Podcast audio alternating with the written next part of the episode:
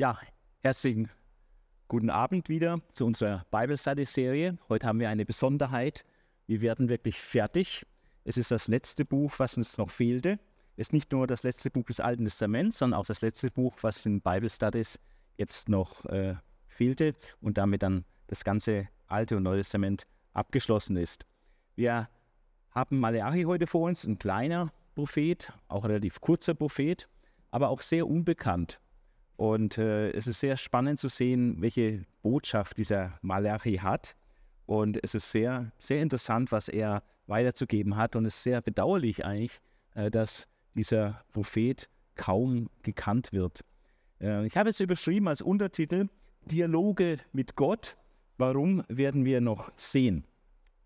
Äh, wir werden fünf Themenbereiche besprechen äh, in diesem Zusammenhang. Einmal etwas über den Prophet Malachi äh, über den man eigentlich sehr wenig weiß, bis, bis nichts.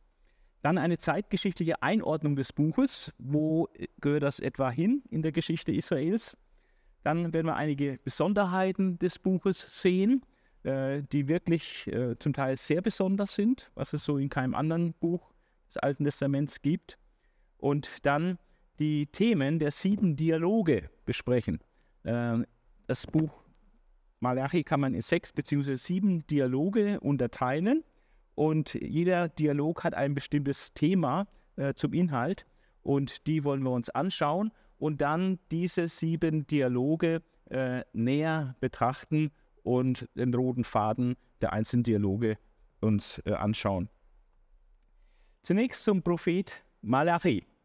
Ähm, es gibt verschiedene Meinungen, was sein Name bedeutet. Und ähm, zunächst mal, Maleak ist hebräisch und heißt Bote oder auch Engel. Es kann menschlicher Bote sein oder tatsächlich auch ein himmlischer Bote. Und die Endung i, Malachi, ist ähm, dann die erste Person Singular, äh, also mein Bote oder mein Engel. Das ist einfach die wörtliche Übersetzung. Die Kirchenväter hatten äh, Malachi als Engel aufgefasst und äh, da gab es die Meinung, dass der unbekannte Verfasser, äh, mein Engel, äh, einfach ausdrücken soll, dass er schön ist, äh, ein hübscher Mann, schön wie ein Engel. Ähm, Targum Jonathan, äh, das ist eine außerbiblische Paraphrasierung des Alten Testaments, übersetzt Kapitel 1, Vers 1, mein Engel, dessen Name ist Esra, der Schriftgelehrte. Also die Targum, die paraphrasieren das Alte Testament und geben manchmal auch gewisse Erklärungen.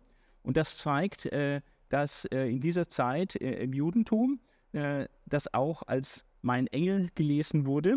Und diese Spekulation, dessen Name ist Esra, der Schriftgelehrte, ist also eine, eine reine Spekulation. Da gibt es überhaupt keinen sachlichen Grund dafür, für diese Annahme. Ähm, der vom Text her käme. Aber es zeigt, dass das Verständnis da war, dass es in die Zeit Esras gehört und dass äh, Esra hinter diesem, dieser Schrift stehen würde, was ich aber für unwahrscheinlich halte. Ähm, andere nehmen es als Vorname des Propheten, ähm, dass er der Rufname ist, mein Engel oder mein Bote. Oder, und das ist eine bibelkritische Annahme, äh, dass es ein Pseudonym ist eines unbekannten Verfassers, und dass ähm, Maleachi ein Anhang zum Propheten Sacharja sei. Äh, das begründet man damit, dass das Wort Last ähm, ein Gliederungsmerkmal ist, sowohl im Propheten Sacharja, äh, Kapitel 9, Vers 1, das Wort Jahwes wird lasten auf dem Land Hatrach, wird lasten, und auch in Kapitel 12, Vers 1, das Wort Jahwes wird lasten über Israel. Und hier auch Botschaft an Israel, die Jahwe sein Boden wie eine Last auferlegte. Also ist er der gleiche Begriff und der hintere Teil Zacharias wird dadurch auch strukturiert. Und so haben manche biblische Ausleger äh, das als Anhang, Anhängsel zu Sachaja aufgefasst. Aber das ist aus verschiedenen Gründen äh, extrem unwahrscheinlich, ähm, denn es ist ja doch als eigenständiges Buch überliefert mit einem ganz klaren Anfang. Ähm, und von daher wird Malachi äh, zu Recht als eigenständiger Prophet, einer der zwölf kleinen Propheten, aufgefasst. Was wissen wir über Malachi? Einmal nichts. Wir wissen eigentlich fast nichts. Äh, weder seine Vorfahren, es wird kein Ortsname genannt in der Bibel, es wird nichts über sein Leben oder Lebenslauf genannt.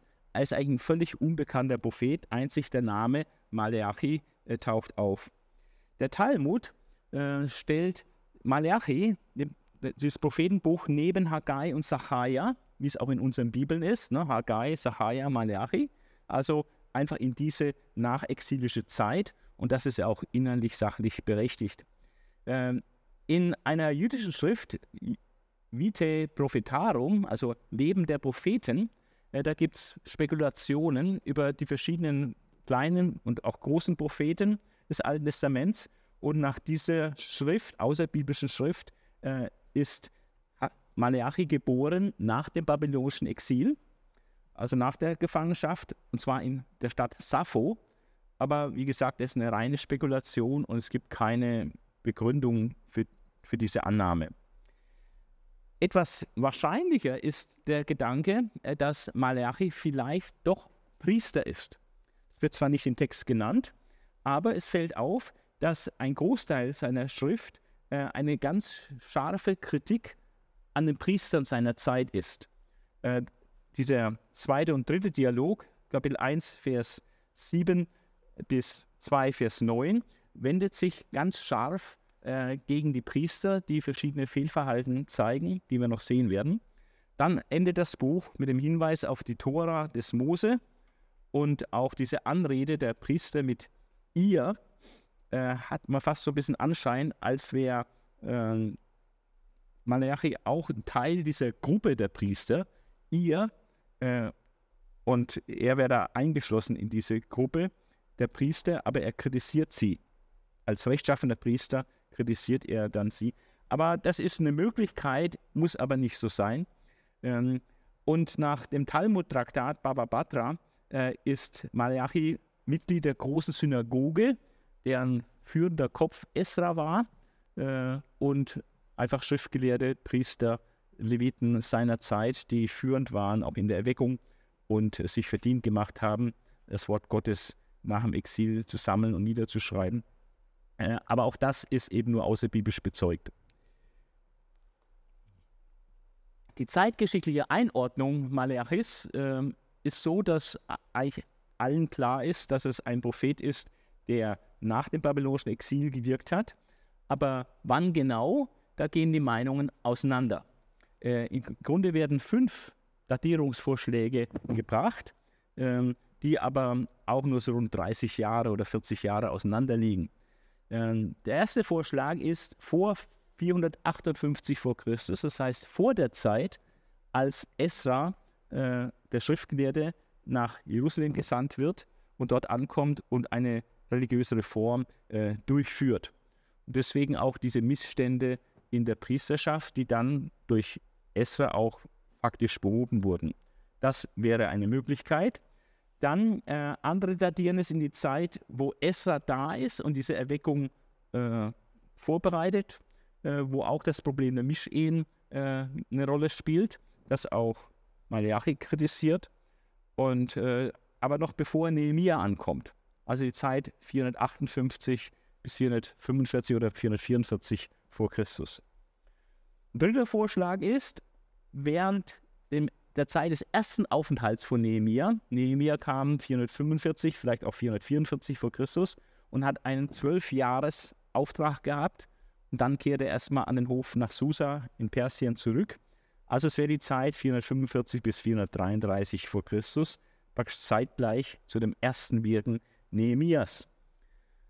Ein vierter Vorschlag ist, äh, die kurze Zeitspanne, wo Nehemia abwesend ist, nämlich nach seinen ersten zwölf Jahren in Jerusalem, wo er vieles geschafft hat, aber dann war er zwei, drei Jahre weg und kehrte dann wieder zurück. Und in dieser Zwischenzeit ist manches praktisch wieder in Unordnung geraten und das ist das, was Malachi beklagt. Sehr interessanter Gedanke, äh, ist eine Möglichkeit. Oder andere äh, tun es in Verbindung bringen mit der Zeit der zweiten, des zweiten Dienstes Nehemias in Jerusalem nach seiner Rückkehr äh, von seinem Aufenthalt in Susa. Das wäre dann etwa in der Zeit nach 430 vor Christus, manche gehen dann bis 420 vor Christus. Im letzteren Fall wäre es so wirklich dann der Schlussstein des Alten Testaments. Also das sind die fünf Möglichkeiten, die in der Forschung äh, diskutiert werden. Es gibt Anhaltspunkte äh, für die zeitgeschichtliche Einordnung Malachis, äh, die in Betracht gezogen werden müssen und können äh, im Blick auf die genaue Datierung äh, und Einordnung des Propheten. Was wir sehen, äh, ist, dass auf jeden Fall der Tempel in Jerusalem wieder vorhanden ist. Denn in Kapitel 2, Vers 11 wird gesagt, Juda hat Gott die Treue gebrochen, in Jerusalem ganz Israel ist Abscheuliches geschehen. Männer von Juda haben das von Jahwe geliebte Heiligtum entweiht. Damit ist natürlich der Tempel gemeint. Also wenn der, das Heiligtum entweiht worden ist, muss der Tempel wieder gebaut sein. Und der war dann 516 äh, vor Christus, war der wieder gebaut. Es scheint auch so, dass der Kult Kultusbetrieb komplett wiederhergestellt war und läuft. Das wird aus dieser Priesterkritik deutlich, wo einfach die Opfergaben, Abgaben und alles wieder eingesetzt sind und funktionieren. Ähm, und das ist eigentlich erst in der Zeit äh, unter Esra Nehemiah äh, der Fall, wo wir in Nehemiah 8 bis 10 lesen, dass genau diese gottesdienstlichen Ordnungen äh, wieder komplett äh, angefangen wurden. Ähm, wir sehen auch einen Verfall der Opfer- und Rechtskultur. Also es ist nicht eine Blütezeit des Kultus, sondern äh, das, was die Zeit, die geschildert wird im Propheten Malachi, ist eine Zeit des Niedergangs, des erneuten Niedergangs äh, des Kultus und auch der Rechtsprechung. Wir werden das noch genauer anschauen, was da das Versagen der Priester ist. Also ähm, die Opfer- und Rechtskultur ist auf dem absteigenden Ast und das würde auch eher in eine spätere Zeit vielleicht passen. Offensichtlich wird der Zehnte vernachlässigt und die Abgaben, äh, das beklagt äh, Malachi in Kapitel 3, Vers 7 und 8. Da wird dem Volk, dem Volk vorgeworfen, dass sie Gott betrügen, nämlich mit dem Zehnten eurer Erträge und mit den Abgaben für die Priester, die sie nicht abliefern. Also praktisch Betrug an Gott. Sie rauben Gott äh, des Zehnten und auch äh, leisten die Abgaben für die Priester nicht, sodass dann die Priester auch in Not kommen.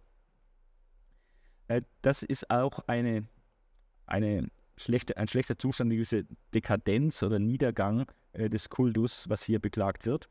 Und es ist das Problem der Mischehen wieder auf der Tagesordnung. Das wird in Kapitel 2, Vers 11 angesprochen, dass die Juden in Juda Frauen heiraten, die zu fremden Göttern gehören.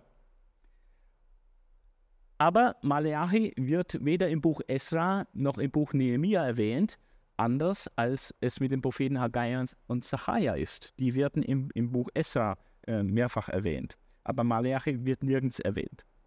Also wenn man alles zusammennimmt, scheint es als Fazit so, dass diese Beobachtungen, vor allem des Niedergangs des Kultusbetriebs, äh, am besten eigentlich in die Zeit entweder der Abwesenheit Nehemias passt äh,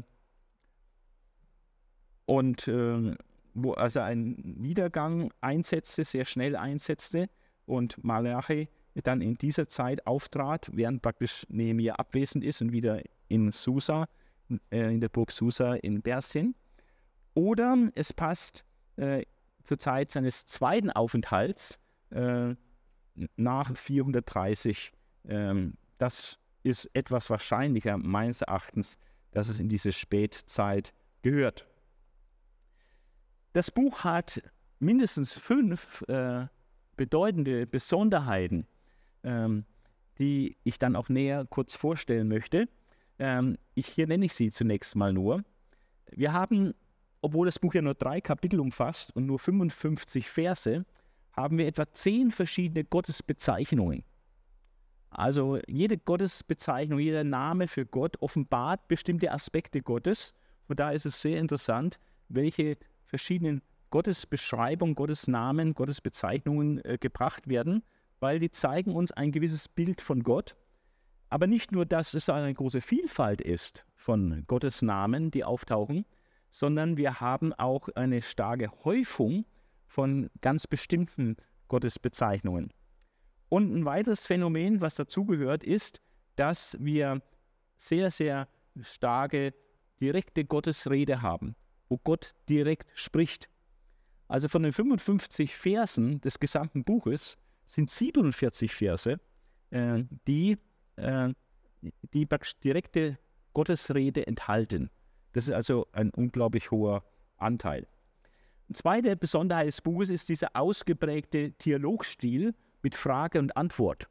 Ähm, das ist auch extrem auffällig und kein anderer Prophet hat auch nur annähernd so viel Frage-Antwort-Sachen äh, hin und her äh, auf so kurzem Raum, äh, wie das bei Malachi der Fall ist. Also ein ausgeprägter Dialogstil, der auch eine ganz bestimmte Struktur hat, die wir noch sehen werden. Dann werden in diesem kurzen Buch äh, verschiedene Bündnisse angesprochen. Insgesamt vier, wobei, äh, wie wir sehen werden, äh, der eine Bund, äh, der Bund mit Levi, sonst nirgends in der Bibel so genannt wird als Bund mit Levi. Das taucht nur hier in Malachi auf. Dann haben wir eine Weissagung, dass Elia kommt. Auch diese Weissagung steht völlig einzigartig da. Kein anderes Buch der Bibel weissagt, äh, das Kommen des Elias. Es ist nur Malachi. Und wir haben drei sehr interessante Aussagen über die Völker, äh, die Israel auch sehr herausfordern, wie wir sehen werden. Also das sind fünf Besonderheiten und die werden wir kurz ein bisschen näher anschauen. Zunächst mal diese ganzen Gottesbezeichnungen.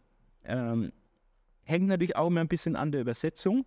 Was sehr, sehr auffällt, ist, äh, dass dieser Begriff im Hebräischen Jahwe Zebaot äh, extrem häufig vorkommt.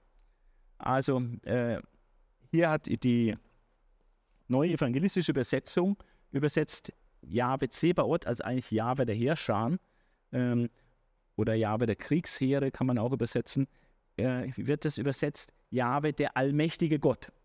Normalerweise ist El Shaddai Gott der Allmächtige, ähm, aber so ganz schlecht ist die Übersetzung auch wieder nicht, weil Jahwe der Herrscher äh, oder Jahwe der Kriegsheere ähm, einfach auch die große Macht und Allmacht äh, Gottes zeigt, wenn er der Herr aller Herrscher oder aller Kriegsheere ist.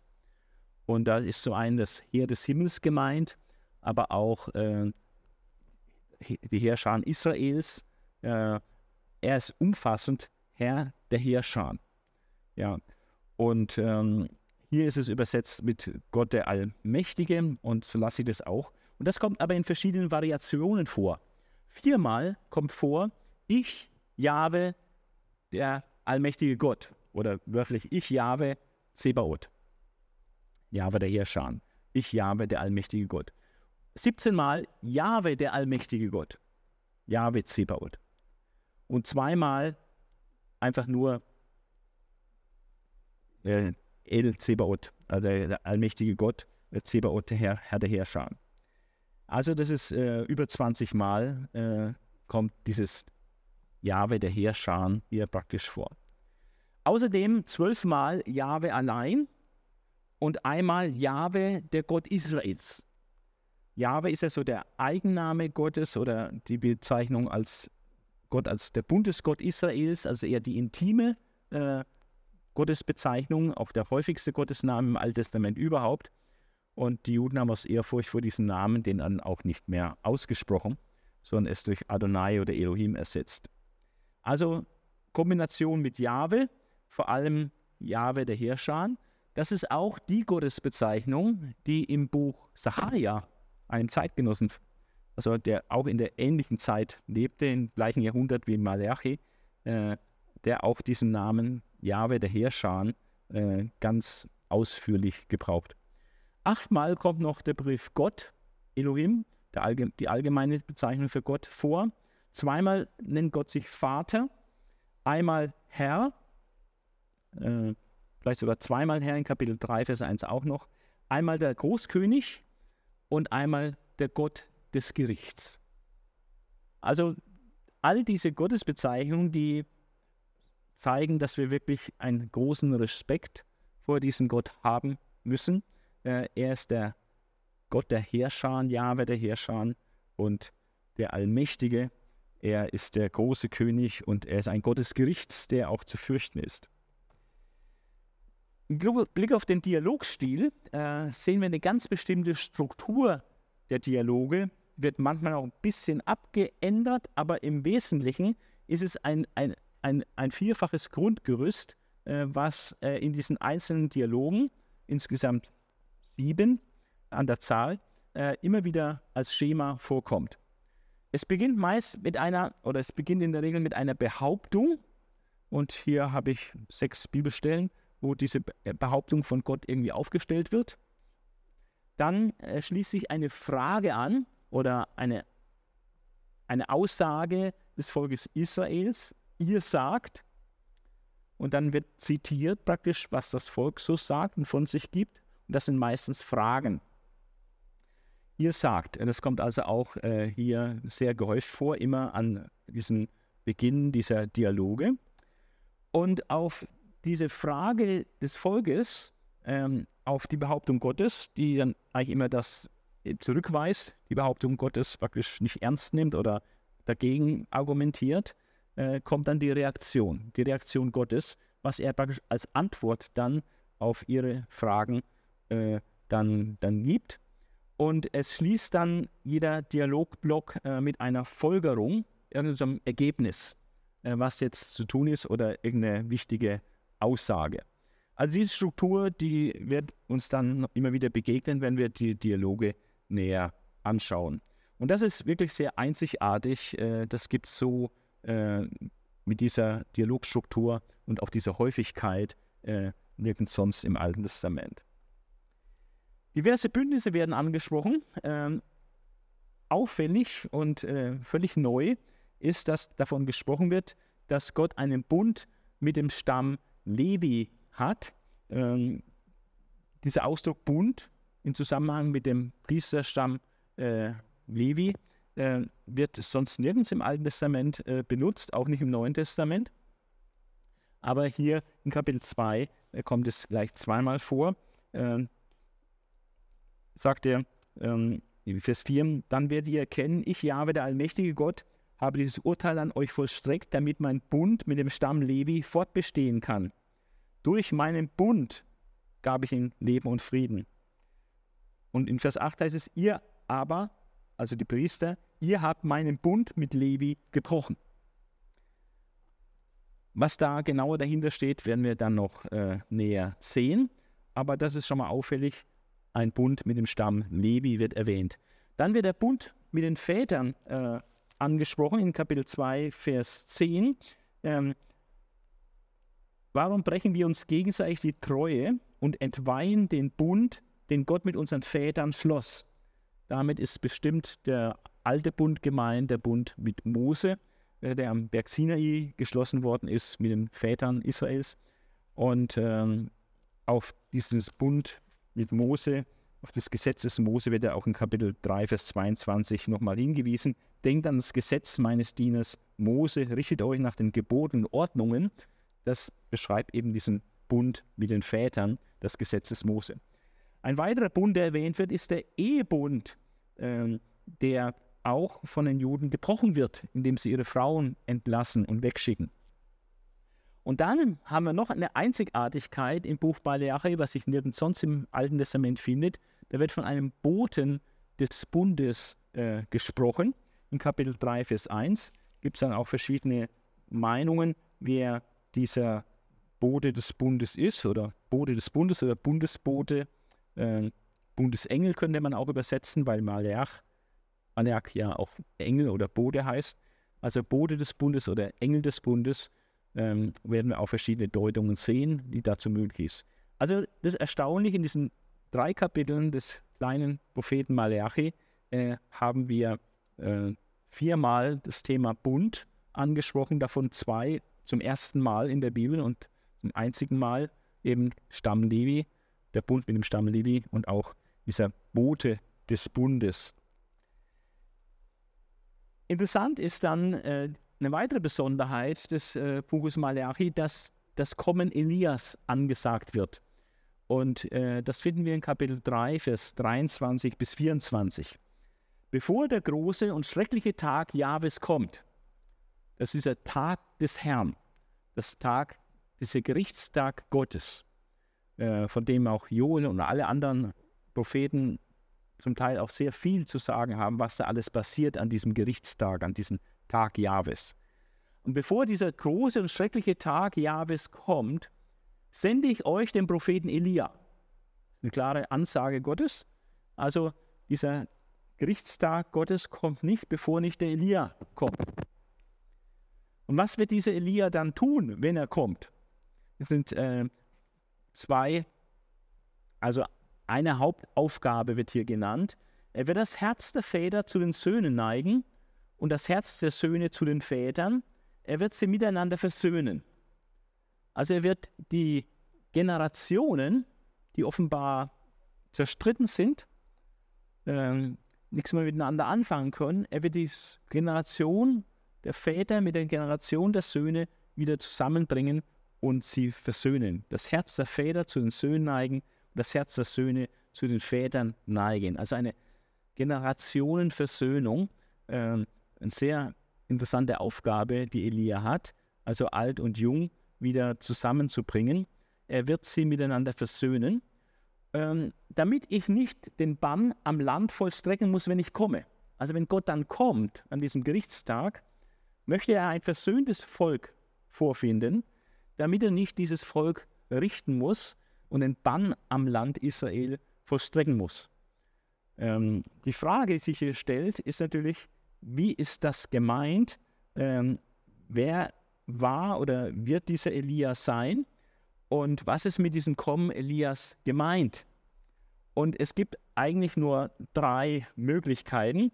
Ähm, und der Herr Jesus hat selbst was dazu gesagt. Äh, die erste naheliegende Möglichkeit ist, an Johannes den Täufer zu denken. Und zwar in, im Lukas-Evangelium wird das klar bezeugt, schon bevor Johannes geboren wurde, äh, wird etwas über seine Berufung gesagt. Und da wird eigentlich deutlich äh, etwas ausgesprochen in diesem Zusammenhang. Ähm, ab Vers 13. Es ist die Situation, wo der Engel dem Zacharias erscheint, dem Vater des Johannes des Täufers. Doch der Engel sagte zu ihm, also zu Zacharias, fürchte dich nicht, Zacharias, Gott hat dein Gebet erhört. Also er, war, er und seine Frau waren kinderlos und haben immer wieder gebetet, dass Gott ihnen doch ein Kind schenken möge. Gott hat dein Gebet erhört. Deine Frau Elisabeth wird dir einen Sohn schenken und den sollst du Johannes nennen. Du wirst überglücklich sein und auch viele andere werden sich über seine Geburt freuen, denn vor Gott wird er ein großer sein, also ein Mann mit großer Bedeutung. Vor Gott wird er ein großer sein. Er wird keinen Wein, auch keine anderen berauschenden Getränke anrühren. Also er wird ein Naziräer sein, also einer, der sich Gott geweiht hat und deswegen auf Alkohol äh, komplett verzichtet. Ähm, und vom Mutterleib an mit dem Heiligen Geist erfüllt sein. Also ein sehr besonderes Kind. Ja?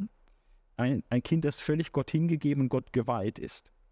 Und viele Israeliten wird er zum Herrn, ihrem Gott, zurückführen. Also er wird dafür sorgen, dass viele Israeliten den Weg zurück zu Gott finden, umkehren von ihrem gottlosen Weg und sich wieder Gott zuwenden. Und jetzt der entscheidende Vers, Vers 17. Im Geist und in der Kraft des Propheten Elia wird er dem Herrn als Bote vorausgehen. Er wird die Herzen der Väter zu ihren Kindern umkehren lassen und Ungehorsame zur Gesinnung von Gerechten zurückführen, um so das Volk für das Kommen des Herrn bereit zu machen. Also das ist die Aufgabe. Äh, er ist der Bote, Vorbote des Herrn und er soll das Herz des Volkes für das Kommen Gottes oder des Messias bereiten. Und ähm, diese Ausrüstung ähm, des Johannes des Täufers dem Geist Gottes und diese Verheißung, dass er im Geist und in der Kraft des Propheten Elia auftreten wird und diesen Versöhnungsdienst durchführen wird, wo er auch hier äh, Kapitel 3 erstmal zitiert wird, das Herz der Väter zu ihren Kindern umkehren lassen. Also zeigt, dass Johannes quasi doch die Erfüllung ist von dem Kommen des Elia. Das bestätigt auch Jesus Christus in Matthäus 11, Vers 7 äh, auf dem Berg der Verklärung, äh, als Mose und Elia erscheinen und die dann plötzlich wieder weg sind, äh, gibt Jesus eine äh, interessante Antwort auf die Frage der Jünger. Dort heißt es in Kapitel 11, Vers 7,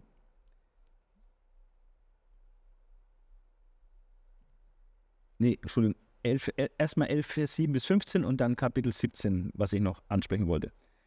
Also erstmal 11, Kapitel 11, 7 bis 15, als Johannes der Täufer aus dem Gefängnis heraus Boten zu Jesus gesandt hatte, um ihn zu fragen, ob er der Messias ist. Und äh, da gibt Jesus zur Antwort, als die Boden gegangen waren, wandte sich Jesus an die Menge und fing an, über Johannes zu sprechen. Was wolltet ihr eigentlich sehen, als ihr in die Wüste hinausgezogen seid? Ein Schilfrohr vielleicht, das vom Wind hin und her bewegt wird? Oder was wollt ihr sonst dort draußen sehen? Einen fein angezogenen Mann? Nein, Leute mit teuren Kleidern, Luxus findet man in den Königspalästen. Aber was wollt ihr denn dort draußen sehen? Einen Propheten? Ja, ich versichere euch, ihr habt mehr als einen Propheten gesehen. Johannes ist der, von dem es in der Heiligen Schrift heißt, ich sende meinen Boten vor dir her, er wird dein Wegbereiter sein. Hier zitiert Jesus Malachi 3, Vers 1, wo genau dieser Satz vorher gesagt wird, bezieht es auf Johannes, dass Johannes der Bote ist, der vor Gott bzw. dem Messias hergesandt wird, um ihnen den Weg zu bereiten. Also Johannes der Täufer erfüllt Malachi 3, Vers 1. Ich versichere euch, unter allen Menschen, die je geboren wurde, gibt es keinen größeren als Johannes den Täufer. Und doch ist er der Kleinste im Reich Gottes. Und doch ist der Kleinste im Reich Gottes größer als er.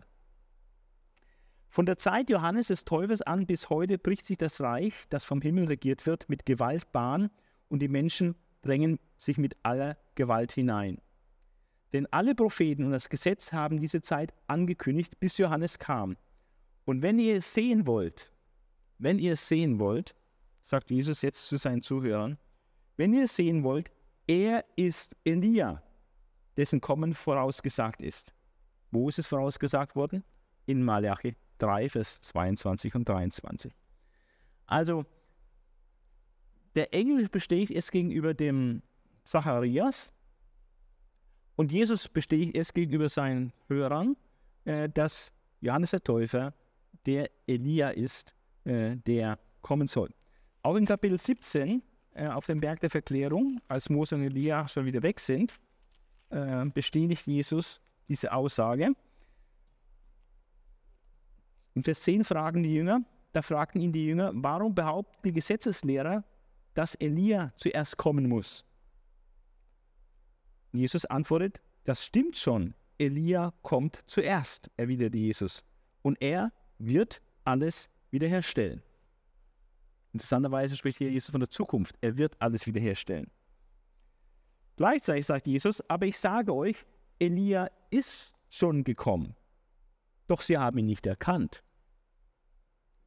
Einerseits, er kommt, er wird alles wiederherstellen. Gleichzeitig sagt Jesus, er ist schon gekommen, aber sie haben ihn nicht erkannt, und, äh, sondern mit ihm gemacht, was sie wollten. Also ihn das Gefängnis gestockt und dann auch getötet durch Herodes. Genauso wird auch der Sohn des Menschen durch sie zu leiden haben. Da verstanden die Jünger, dass er von Johannes den Täufer sprach. Also Jesus identifiziert an zwei Stellen praktisch den Johannes den Täufer mit dem Elia, der angekündigt ist bei Malachi. Von daher könnte man sagen, die Sache ist ja völlig glasklar. Natürlich ist Johannes der Täufer der Elia, der hier angesagt ist. Aber es gibt ein gewisses Problem damit. Denn in Johannes 1, Vers 21 und 24 haben wir eine gegenteilige Aussage. Da sind die schriftgelehrten Pharisäer, die kommen zu Johannes und fragen nach seiner Identität. Wer bist du? Ja. Folgende Begebenheit macht klar, wie Johannes auf Jesus hinwies. Die Juden von Jerusalem hatten Priester und Leviten zu ihm geschickt, die ihn fragen sollten, wer er sei. Wer bist du? Also Pistole auf die Brust, sag, wer du bist. Und dann hat Johannes bekannt, Vers 20, ich bin nicht der Messias, macht er ihn unmissverständlich klar. Was denn? fragten sie weiter. Bist du Elia? Jetzt wird er gefragt, bist du Elia, der kommen soll nach der Prophetie von äh, Malachi, der kommen soll und den Weg des Herrn bereiten soll? Äh, und bevor dieser Tag Jahwes kommt? Bist du Elia? Und Johannes antwortet, nein, der bin ich auch nicht. Bist du der Prophet? Nein, sagt er. Dann sagten sie, dann sag uns doch, wer du bist, entgegen sie. Wir müssen ja denen, die uns geschickt haben, eine Antwort bringen. Was sagst du über dich selbst? Und Johannes identifiziert sich dann mit der Stimme des Rufen in der Wüste, der den Herrn den Weg bereitet, von Jesaja 40. Und ähm, in Vers 25 sagen sie nochmal, wenn du wieder der Messias bist, noch Elia und auch nicht der Prophet, weshalb taufst du dann? Also das ist die Besonderheit, ähm, dass sowohl der Engel behauptet, Johannes der Täufer kommt in der Kraft äh, Elias. Jesus sagt, Elia ist schon gekommen und bezieht sich auf Johannes den Täufer. Aber der Johannes der Täufer selbst sagt auf die Frage, ob er Elia ist, nein, ich bin es nicht. Äh, das ist schon etwas eigenartig. Äh, hier ein Ja und Nein. Eine zweite Möglichkeit ähm, der Erfüllung der Elia, das Kommen des Elias zu sehen, ist einmal die Verklärung. Ist auf, auf dem Berg der Verklärung, Matthäus 17 ähm, und Vers 3 und 4, als Jesus vor ihnen verwandelt wurde, da heißt es in Vers 3, dann erschienen Mose und Elia vor ihnen. Also vor Jesus und den drei Jüngern, Johannes, Jakobus und Petrus. Dann erschienen Mose und Elia vor ihnen und fingen an, mit Jesus zu reden. Herr, wie gut, dass wir hier sind, rief Petrus da. Wenn du willst, werde ich hier drei Hütten bauen. Eine für dich, eine für Mose und eine für Elia.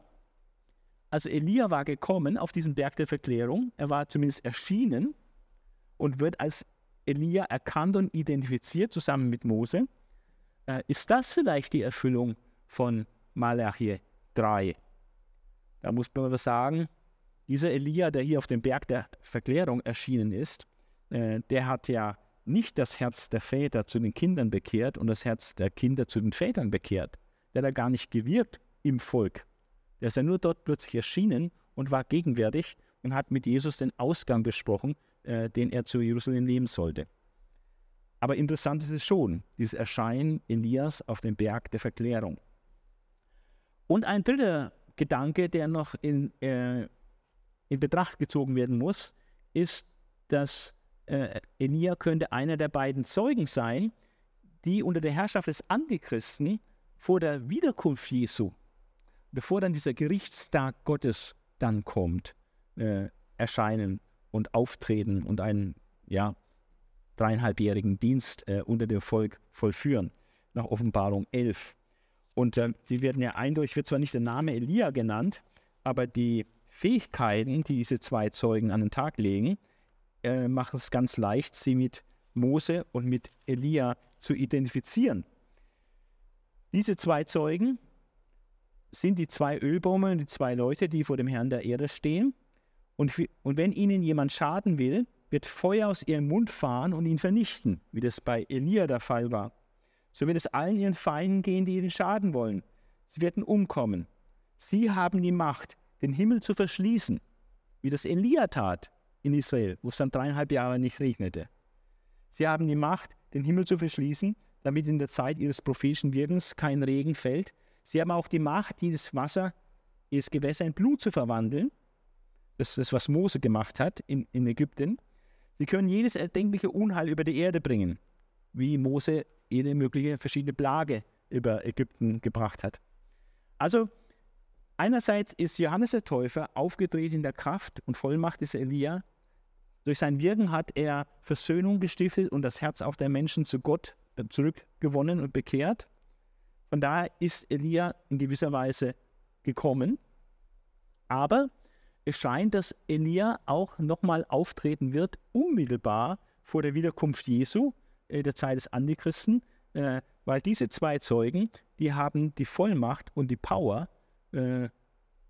von Mose und Elia, diese beiden besonderen Werkzeuge Gottes, äh, die auch hier Gericht auf Erden innerhalb von Israel oder innerhalb gegenüber der heidnischen Weltmacht äh, vollführen. Also das ist ein sehr interessantes Thema ähm, und ich glaube, dass es hier sowohl als auch ist. Johannes der Täufer erfüllt es in gewisser Weise, aber er ist noch nicht die ultimative Erfüllung. Äh, deswegen sagt er, er ist es nicht, äh, obwohl es in gewisser Weise ist. Aber die ultimative Erfüllung wird dann sein, wenn diese zwei Zeugen in der Kraft Moses und Elias auftreten, unmittelbar vor der Wiederkunft Jesu und dem Gerichtstag. Die Aussagen über die Völker auf der ganzen Welt, ähm, von dort, wo die Sonne aufgeht, also im Osten bis dahin, wo sie untergeht, wird mein Name unter den Völkern geehrt, sagt Gott. An unzähligen Orten wird mir würdige Opfer gebracht, weil sie mich den allmächtigen Gott den, oder den Herrn der Herrscher ehren. Also jetzt wird die Völkerwelt hier sehr positiv gesehen, dass sie Jahwe verehren und ihm würdige Opfer bringen, im Gegensatz zu den Priestern äh, zur Zeit von Maleachi, äh, die das gerade nicht tun. In Vers 14 heißt es, denn ich, Jahwe, der allmächtige Gott, bin ein Großkönig und mein Name wird von den Völkern gefürchtet. Auch hier wird äh, von der Gottesfurcht der Völker gesprochen. Und dann noch etwas Positives über die Völker. Und alle Völker werden euch, also die Israeliten, glücklich preisen, weil ihr ein Land seid, das Gott gefällt. Wie ist diese Aussage über die Völker zu verstehen? Es gibt fünf Deutungsmöglichkeiten, äh, wovon nicht alle gleich wahrscheinlich sind. Ähm, eine Deutung ist, dass es gar nicht wirklich die Völker meint, das ist eine typisch jüdische Deutung hier, sondern es meint die Juden, die in der Völkerwelt verstreut sind. Und es gibt also praktisch speziell fromme Juden, die in der ganzen Völkerwelt würdige Opfer bringen. Im Gegensatz zu den Juden, die jetzt zurückgekehrt sind aus dem babylonischen Exil zur Zeit Maleachis. Aber äh, wir wissen nichts davon, dass die Juden im Exil wirklich Opfer dargebracht hätten, im buchstäblichen Sinne. Und es passt auch nicht zu der Formulierung, ähm, wie es hier heißt, ne? mein Name wird geehrt unter den Völkern, ja, oder wird von den Völkern geehrt. Mein Name wird von, von den Völkern geehrt, nicht von den Juden unter den Völkern. Also das ist mit Sicherheit eine falsche Lösung. Ähm, man könnte auch denken an den Gottesdienst der Völker, dass äh, vieles, was auch in der Völkerwelt geschieht, äh, durchaus in rechter Ehrfurcht vor Gott geschieht. Ein Hiob war, kein Jude, aber er hat Gott wohlgefällige Opfer dargebracht. Melchisedek war kein Jude, aber war König von Salem, war hoher Priester Jahwes des Höchsten, Gottes des Höchsten. Also, und es äh, gibt Gerechte unter den Völkern. Vielleicht sogar könnte man denken, dass ähm, im Grunde genommen ähm, Anhänger des Islam ja eigentlich den Schöpfergott verehren und eine Gottesfurcht an den Tag legen, äh, die viel größer ist, als in der sogenannten westlichen Welt äh, allgemein vor, vorherrscht. Also ist eine Gottesfurcht da. Aber andererseits muss man sagen, ja, die Verehrung von Allah ist ja nicht identisch mit der Verehrung von Jahwe. Ja? Das heißt, Allah und Mohammed ist sein Prophet. Aus christlicher Sicht muss man sagen, Mohammed ist ein falscher Prophet. Er ist nicht der Prophet des wahren Gottes. Und äh, wir beten Jahwe, den Gott Israels an, den Vater unseres Herrn Jesus Christus. Und das ist eben auch nicht identisch mit Allah, äh, den die Muslime anbeten. Trotzdem muss man sagen, äh, dass Muslime eine Gottesfurcht haben und vielleicht äh, kann Gott das in gewissem Sinne auch wertschätzen, weil sie Jahwe, also weil sie den Schöpfer praktisch verehren, Gott den Schöpfer auch verehren. Also es könnte so gemeint sein, vielleicht äh, aber von der Bibel her ist es eigentlich klar, dass der ganze Gottesdienst der Völker Götzendienst ist. 2. Mose 23 wird immer darauf gesagt, dass die Heiden die Götzen anbeten. Also von da ist es nicht zu erwarten, äh, dass diese Götzenanbetung äh, dann quasi von Gott doch als rechte Gottesanbetung gewertet wird. Andere meinen, es ist Stilmittelübertreibung. Also man soll das hier nicht so wörtlich nehmen. Es soll nur andeuten, ja, es gibt auch in der Völkerwelt rechte Jahwe-Verehrung, Äh, natürlich jetzt nicht so umfassend, wie das hier ausgesagt ist, aber es ist Übertreibung, um das Versagen der jüdischen Priester äh, zu beleuchten. Passt aber auch nicht so ganz äh, mit dem Sinn des Texts, des Wortlautes zusammen. Ein anderer Ausweg ist, den manche gehen und sagen, ja, das ist eine Prophetie auf die Gemeinde. In der Gemeinde, die weltweit ist, werden, wird Gott zu Recht verehrt und angebetet und es werden ihm Opfer gebracht, nicht buchstäblich, aber im geistlichen Sinne. Aber das ist ähm, sehr fraglich, ob diese typologische Auslegung auf Gemeinde hier dem Zusammenhang wirklich entspricht. Auch ist es nicht die Realität, dass auf der ganzen Erde von allen Völkern äh, das im Moment so geschieht. Ja, auch natürlich äh, ist hier von buchstäblichen Opfern die Rede eher. Aber das ist auch sehr fraglich. Ähm, ne, nächster Ausweg wäre zu sagen, es, sind, es ist Zukunftsmusik. Äh, Gott beschreibt hier ein Bild, wie es in der Zukunft sein wird, am Ende. Äh, die Zukunft nach dem Tag Jahwes, wenn wirklich allgemeine Gotteserkenntnis sein wird auf der ganzen Welt. Wir haben zwei, mindestens zwei Stellen, Jesaja 11, Vers 9 und Habakkuk 2, Vers 14, das, wo ausgesagt wird, dass die Erde so voller Gotteserkenntnis sein wird, wie Wasser den Meeresboden bedeckt. Also umfassende Gotteserkenntnis in der Völkerwelt. Und Zephania äh, 2, äh, Vers 11 und 3, Vers 9 äh, gibt auch klare Prophezeiungen im Blick auf die Völkerwelt. Jetzt wollen wir es noch mal lesen. Zephania.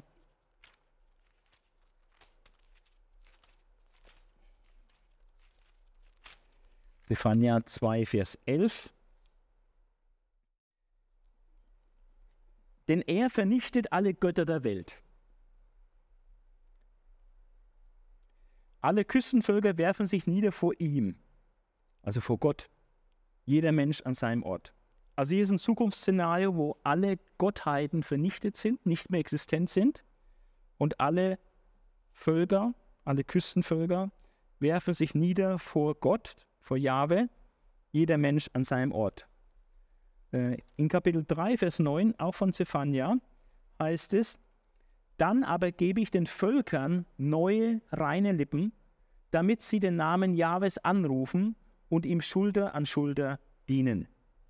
Also die Bibel kennt dieses Zukunftsszenario, äh, dass am Ende, wenn Jesus wiedergekommen ist und der Gerichtstag gehalten ist und er sein Reich aufrichtet, dass dann alle Völker der Erde äh, ihm dienen und ihn verehren. Das ist also auf jeden Fall eine Tatsache. Die Frage ist nur, ob Malachi hier äh, in diesem Vers auch genau diese Situation im Blick hat. In Sacharja 14, Vers 16, äh, auch ein nachexilischer Prophet wie Malachi, äh, wird auch dieses Szenario unterstützt. Die Überlebenden der Völker, die gegen Jerusalem gekämpft haben, werden von da an jedes Jahr nach Jerusalem ziehen, um das Laubhütenfest zu feiern und Jahwe, den allmächtigen Gott, anzubeten. Also es ist von der biblischen Prophetie her ganz klar angesagt, dass es in der Zukunft so sein wird und möglicherweise wahrscheinlich die beste äh, Lösung ist hier, dass auch Malachi, äh, diese Stelle, die sie heißt, denn ich, Jahwe, dein mächtiger Gott, bin ein Großküche, mein Name wird von den Völkern gefürchtet, dass das auf dieses zukünftige Szenario hier ans, äh, anspielt und dass eben auf der ganzen Welt, von Ost bis West, sein Name, der Name Jahwes unter den Völkern geehrt sein wird. Ähm, auch wenn der Eindruck ist, es wäre schon gegenwärtig, könnte es doch Zukunftsmusik sein. Es ist hier ein Hofal-Partizip, äh, was ein bisschen, sagen wir so, äh, Spielraum lässt für Interpretation.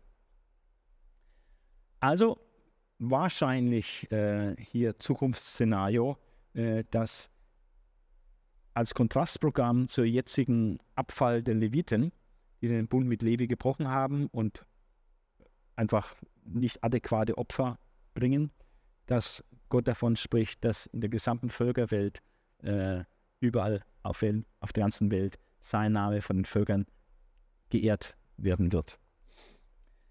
Die Themen der sieben Dialoge sind folgende. Gottes Liebe zu Israel, das erste Thema. Dann das Thema minderwertige Opfer der Priester.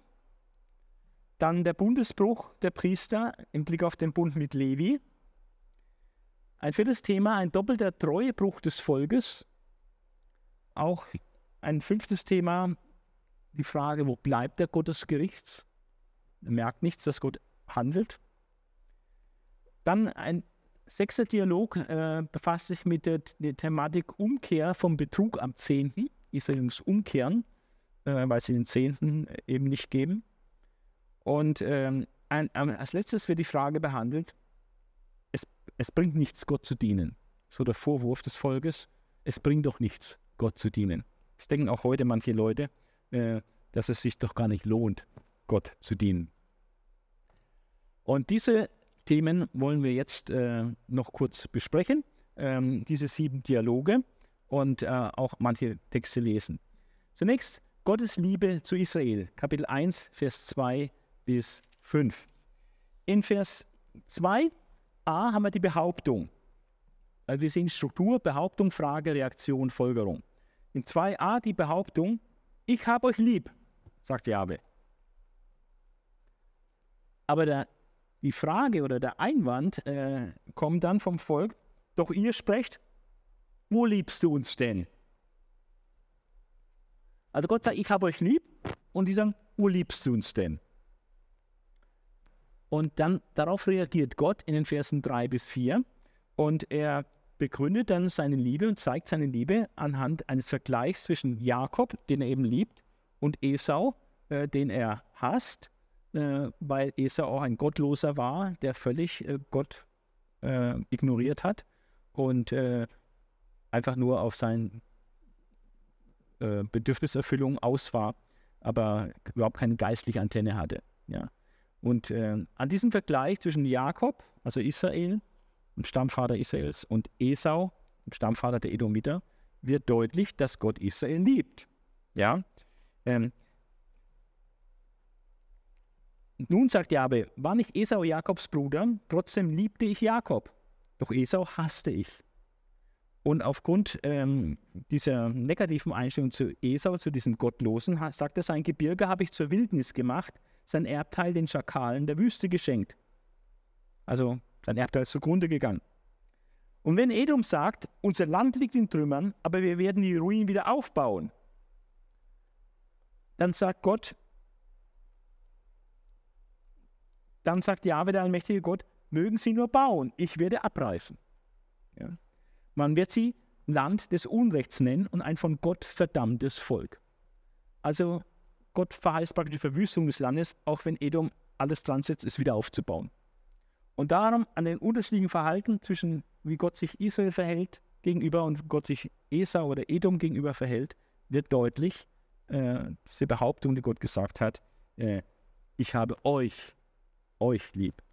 Und die Folgerung ist, ihr werdet es selber sehen und sagen, es, Israel wird an den Punkt kommen, wo sie es genau erkennen und dann auch sagen werden, Groß erweist sich Jabe über Israels Grenzen hinaus. Jabe ist nicht nur Gott in Israel und auf das Land Israel beschränkt, sondern ist ein Herrscher der ganzen Erde, der auch außerhalb der Grenzen Israels handelt und regiert und äh, auch richtet. Also Gottes Liebe zu Israel. Der zweite Dialog, äh, da geht es um die minderwertigen Opfer der Priester. Die Behauptung in Vers 6a, Gewöhnlich ehrt ein Sohn den Vater und ein Diener seinen Herrn. Das ist der Normalfall. Wenn ich nun euer Vater sein soll, was ja auch der Fall ist, wo ist meine Ehre? Wenn ich der Herr bin, was ja der Fall ist, wo ist eure Ehrfurcht vor mir? Das sagt Jahwe, der allmächtige Gott, zu euch Priestern, die ihr seinen Namen verachtet. Also Gott behauptet, stellt den Raum, dass sie ihn nicht ehren, ja, dass die Priester seinen Namen sogar verachten. Und ähm, dann kommt ihre Frage in, in 6b. Ähm, ihr aber sprecht, wieso verachten wir denn deinen Namen? Wieso? Wir haben doch gar nichts gemacht, meinen sie. Ja. Also Gott behauptet etwas und sie streiten das ab. Wieso? Äh, wieso verachten wir denn deinen Namen? Und dann kommt die Reaktion Gottes, indem er auflistet und aufzählt und erklärt, äh, wie die Verachtung seines Namens sich darstellt äh, in der Situation. Und es ist hier von minderwertigen Opfern die Rede. Ja? Blinde Tiere, lahme Tiere, kranke Tiere werden geopfert. Und es wird ein Vergleich gebracht, bringt es doch euren Statthalter. Das würdet ihr euch nicht trauen, eurem Statthalter was Blindes, Lahmes und Krankes zu geben. Aber bei mir habt ihr keine Skrupel, mir Opfer zu bringen, die blind, lahm und krank sind. Ja, ist sehr beschämend für Israel, dieser Vergleich. Dann kommt noch ein weiterer Vergleich.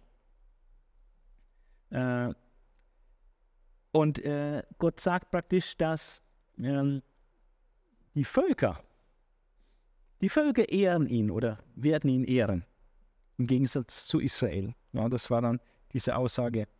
Ähm, also dieser Vergleich mit den Stadthaltern zunächst nochmal, ne? bringt das doch euren Stadthalter. Denkt ihr wirklich, dass er euch dann gnädig ansieht, sagt Jahwe, der allmächtige Gott? Und euren Gott wollt ihr mit solchen Opfern besänftigen und gnädig stimmen? Ihr meint doch nicht im Ernst, dass der allmächtige Gott sich das gefallen lässt. Ne? Also ist wirklich beschämend, wie sie ihn hier quasi beleidigen mit ihren Opfern. Äh, Gott sagt als Folgerung, mir reicht's. Ich wünschte, dass einer von euch die Tempeltore zuschließt, damit nicht umsonst Feuer auf dem Altar leuchtet. Ich habe genug von euch und euren Opfergaben, sagt Jahwe, der allmächtige Gott. Also das eine Folgerung, äh, ihm reicht es mit den Opfern, er hat keine Lust mehr auf diese Opfer. Hat Gott auch schon mal durch Jesaja gesagt. Und dann kommt der Vergleich zwischen den Völkern und Israel. Auf der ganzen Welt von dort, wo die Sonne aufgeht, bis dahin, wo sie untergeht, wird mein Name unter den Völkern geehrt. Wahrscheinlich dieses Zukunftsbild, was Gott vor Augen hat. An unzähligen Orten werden mir würdige Opfer gebracht, weil sie mich, den allmächtigen Gott, ehren. Aber ihr zieht meinen Namen in den Schmutz. Ja.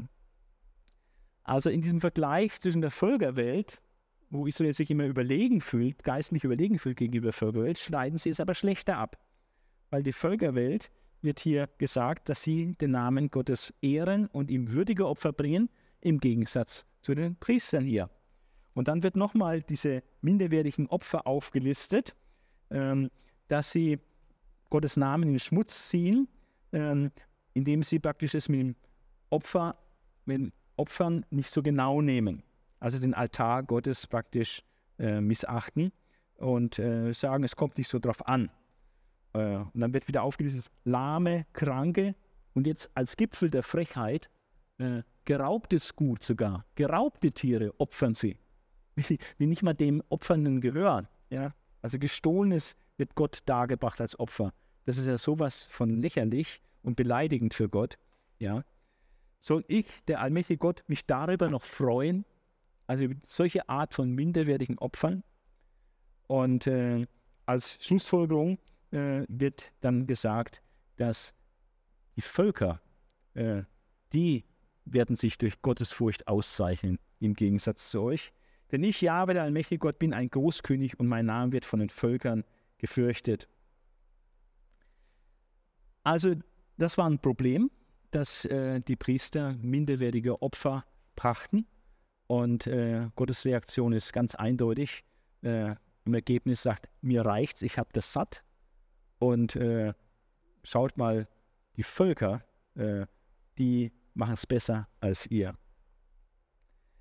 Aber nicht nur, äh, dass die Priester minderwertige Opfer bringen, sondern es kommt ein, ein weiterer Dialog oder ein weiteres Thema zur Sprache in diesem Dialog mit den Priestern. Sie brechen auch den Bund mit Levi. Äh, die Behauptung, nun zu euch, Priester, denn euch gilt dieses Gebot, spricht Jahwe, der allmächtige Gott. Wenn ihr meine Warnung nicht beherzigen und meinen Namen nicht ehren wollt, werde ich einen Fluch auf euch werfen. Ich verfluche eure Segnungen, ja, ich verfluche sie, weil ihr es nicht zu Herzen nehmt. Passt auf, ich werde eure Nachkommen auslöschen. Die Exkremente eurer Festopfer werde ich euch ins Gesicht schleudern. Also das ist extrem derbe, drastische Sprache. Die Exkremente eurer Festopfer werde ich euch ins Gesicht schleudern. Und man wird euch draußen auf den Misthaufen werfen extrem derbe Sprache. Das ist diese Warnung, die Gott ausspricht, ähm, wenn sie diese Warnung nicht ernst nehmen, dass sie sich an das Gebot halten. Und dann wird von dem Bund mit Levi gesprochen. Levi war ja der Stamm, der in der Wüste ähm, geeifert hat für Gott. Als äh, die Israeliten sich mit medianitischen Frauen einließen und dann auch im Götzendienst äh, fallen und da ein Götzenopfer mitgemacht haben von den Moabitern. Und äh, da war der Stamm Levi, der dann in den eigenen Reihen äh, die niedergemacht hat äh, und getötet hat, die da mitgemacht haben. Er hat praktisch eine Selbstreinigung vollzogen und dann hat Gott diesen Stamm auch genutzt äh, als Priesterstamm, weil der Gott besonders hingegeben war. Das haben sie unter Beweis gestellt, indem sie aus dem eigenen Stamm all die ausgerottet haben, äh, die sich dem Götzendienst äh, hingegeben hatten. Und dann hat Gott mit ihnen einen Bund geschlossen äh, und sie als Priesterstamm eingesetzt. Und äh, dieser Bund mit Levi, den Gott mit diesem Stamm Levi geschlossen hat, hat zwei Aspekte. Ein Aspekt im Blick auf, äh, in Bezug auf Gott und ein Aspekt äh, oder Aspekte im Blick auf die Menschen. Was bedeutet der Bund mit Levi im Blick auf Gott? Vers 5 bis 7. Durch meinen Bund gab ich ihm, also dem Stamm Levi, äh, Leben und Frieden, Shalom, Wohlergehen. Gemeinschaft mit mir, Wohlergehen, umfassenden Frieden. Also durch meinen Bund gab ich ihm Leben und Frieden, damit er mir ehrfürchtig diene. Also Levi war in besonderer Weise abgestellt, Jahwe zu dienen durch den gesamten Kultus. Und damals fürchtete er mich und zitterte vor meinem Namen. Also das, was den Stamm Levi dann auch besonders auszeichnete, war ihr Verhältnis zu Gott, dass sie eine ganz besondere Gottesfurcht hatten, haben sollen. Das haben sie damals äh, unter Beweis gestellt, indem sie dieses Gericht an den eigenen Stammesgenossen vollzogen hatten. Und äh, diese Gottesfurcht war ihnen dann praktisch in Fleisch und Blut übergegangen, hat aber offensichtlich nicht permanent angehalten, wie wir eben zur Zeit Maliachis auch sehen.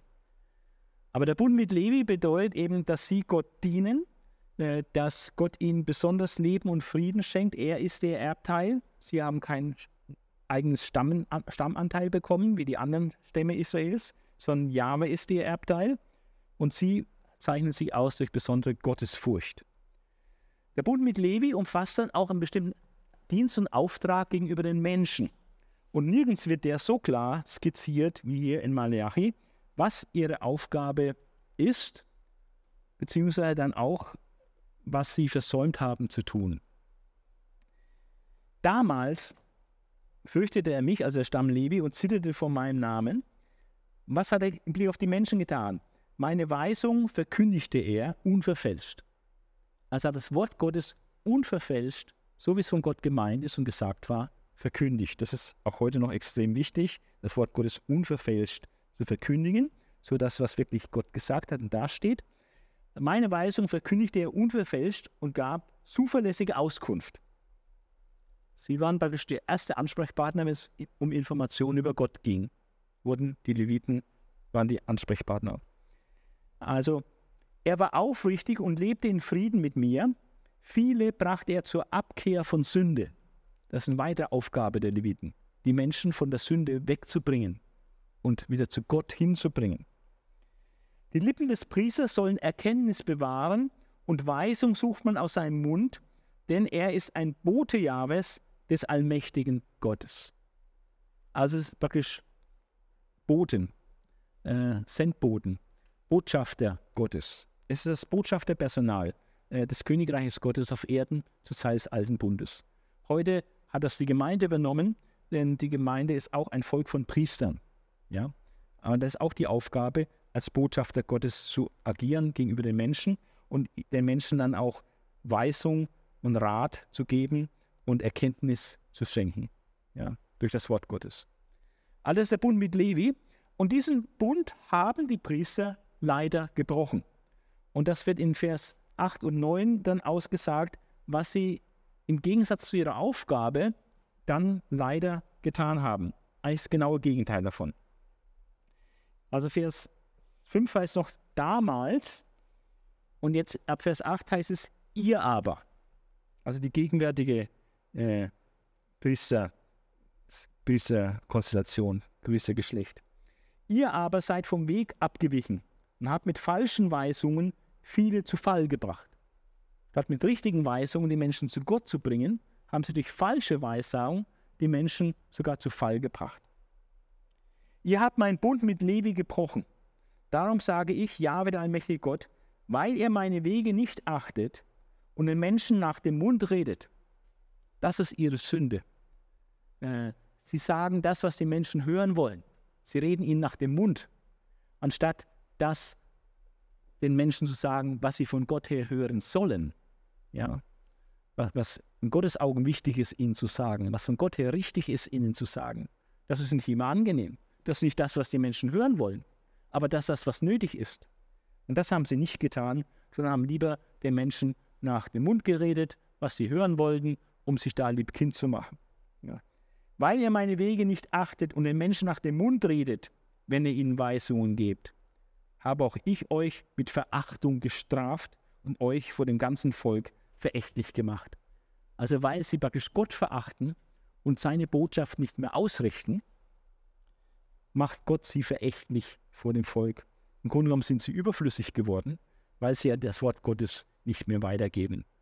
Also ein Botschafter, der nicht das ausrichtet, was der, der ihn sendet, aufträgt, der macht sich überflüssig für sich und äh, wird zu einer Witzfigur. Und so ist es mit den Leviten passiert, weil sie den Bund mit Levi gebrochen haben. Der vierte Dialog äh, dreht sich darum, dass sie ähm, einen doppelten Treuebruch äh, vollzogen haben. Ähm, und den klagt Maleachi an in Vers 10. Er sagt, haben wir nicht alle einen Vater? Erschuf uns nicht der gleiche Gott? Warum brechen wir uns gegenseitig die Treue? Also wahrscheinlich ist es bezogen auf äh, Mann und Frau hier. Ähm, also jetzt in einer jüdischen Ehe, ja, Mann und Frau haben alle Gott zum Vater. Ähm, alle sind vom Mann und Frau, sind vom gleichen Gott erschaffen worden. Warum brechen wir uns gegenseitig die Treue und entweihen den Bund, den Gott mit unseren Vätern schloss? Den Bund mit Mose äh, war das äh, sechste Gebot, du sollst nicht Ehe brechen.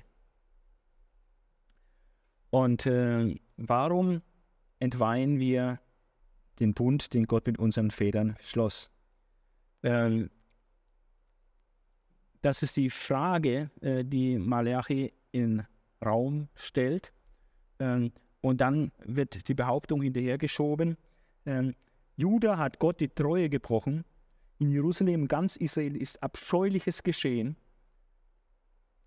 Und ähm, das diese Behauptung, und die wird dann untermauert, diese Behauptung, ähm, dass Gott die Treue gebrochen wurde und dass abscheuliches geschehen ist in Jerusalem und in ganz Israel. Äh, das wird dann belegt äh, durch diese Reaktion und äh, der erste Treuebruch, der angeklagt wird, der vorgebracht wird, ist, dass Mischehen äh, stattfinden.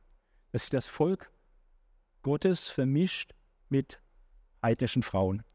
Das war ja schon Salomo zum Verhängnis geworden. Es war immer von Gott massiv davor gewarnt worden, äh, heidnische Frauen zu nehmen, weil einfach das Volk sich dadurch vermischt und hingezogen wird zu den Götzen der Völker. Und das sollte nicht sein. Und das war ein Problem nach dem Exil.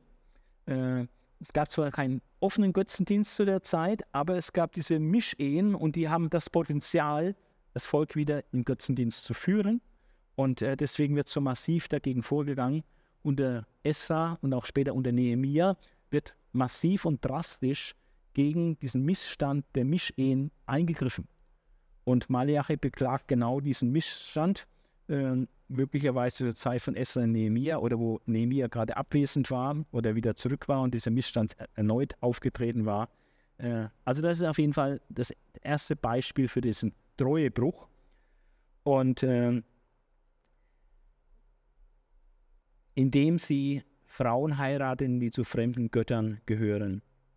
Und das hat natürlich äh, eine große Folgerung oder eine große Folge, nämlich hat Gericht zur Folge.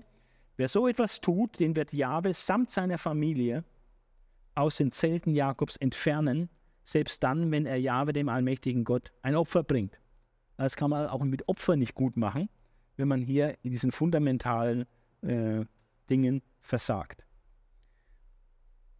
es geht um den doppelten Treuebruch des Volkes. Der eine war Mischehen, dass das Volk mit Heiden vermischt wird und dadurch auch wieder Richtung Götzendienst geführt wird. Der zweite, die Fortsetzung äh, dieses Dialogs, ist, dass dieser, äh, wird die Behauptung aufgestellt, noch ein zweites muss ich euch vorwerfen. Ihr überflutet den Altar Jahres mit euren Tränen. Ihr weint und stöhnt, weil er eure Opfer nicht mehr beachtet und wohlgefällig annimmt. Ja, also sie heulen Gott die Huge voll sozusagen, äh, weil sie nicht gesegnet werden. Und, äh, und Gott schaut ihre Opfer nicht an. Er ignoriert praktisch ihre Opfer. Ähm, und ihr fragt, ja warum? Warum ignorierst du unsere Opfer? Wir bringen dir doch die Opfer. Und äh, Gott ignoriert diese Opfer, weil Jahwe als Zeuge gegen dich auftritt. Und dann äh, diese Reaktion Gottes, er begründet äh, seine Ablehnung ihrer Opfer und dass er ihnen sich nicht gnädig zuwendet, äh, mit einem zweiten Treuebruch des Volkes. Nicht nur das Thema Mischehe, sondern das zweite ist das Thema Ehebruch. Dass Ehebruch äh, gang und gäbe ist. Du hast der Frau deine Jugend, also als du jung warst und geheiratet hast, du hast die Frau deiner Jugend die Treue gebrochen, obwohl du den Ehebund mit ihr geschlossen hattest. Also Gott nimmt den Ehebund extrem ernst, bis der Tod uns scheidet. Und, äh, und diese Ehe wird gebrochen und man sucht sich halt was Jüngeres oder etwas, was einem mehr gefällt. Und, äh, und das ist ein extremer Treuebruch. Und die Folgerung hieß hier, äh, da sagt äh, in Vers 15 schon, ähm, also Gott sagt, das tut keiner, in dem noch ein Rest von Verstand ist. Eine große Dummheit, eine große Torheit, äh, den Ehepartner in die Wüste zu schicken, einfach die, den Ehebund zu brechen. Das tut keiner, dem noch ein Rest vom Verstand ist. So einer würde alles tun, um Nachkommen zu erhalten, die Gott gehören. Also einer, der noch bei Verstand ist, äh, der würde danach streben, Nachkommen zu erhalten, äh, die, die Gott gehören. Zum einen eben mit einer jüdischen Frau äh, und eben nicht sich scheiden lassen, um eine heidnische Frau zu heiraten. Darum hüte dich vor Treulosigkeit und verstoße deine erste Frau nicht. Das ist die Folgerung. Aufruf zur Treue gegenüber der ersten Frau. Darum hüte dich vor Treulosigkeit, verstoße deine erste Frau nicht. Der Vers 16 ist etwas schwierig zu übersetzen und wird auch verschieden über verstanden. Äh, die eine Verstehensvariante, wie wir es in der Lutherbibel, äh, meine ich, und auch hier in der neuen evangelistischen Übersetzung haben, ähm, hat folgende Aussage. Denn er, würde dann Gott meinen, er hasst Scheidung, hat Jahwe, der Gott Israels, gesagt. Er hasst es, wenn jemand solch ein Verbrechen begeht. Also deswegen soll man sich vor Treulosigkeit hüten, weil Gott Scheidung grundsätzlich hasst. Das ist eine Möglichkeit, es zu verstehen. Ähm, man kann es aber auch vom hebräischen Text her eigentlich anders verstehen. Ähm, und dann ist ja der Sinn dieser der Stelle dann, dass äh, wer hasst und wer entlässt, ja, äh, der begeht ein Verbrechen. Also dann ist nicht äh, Gott derjenige, der hasst, sondern äh, also Gott derjenige, der die Scheidung hasst, sondern äh, der Mann, der seine Frau hasst und Hass entgegenbringt und sie demzufolge entlässt was dann zur Scheidung führt, ja, der begeht ein Verbrechen. In beiden Fällen wird deutlich, dass Gott das natürlich nicht gefällt.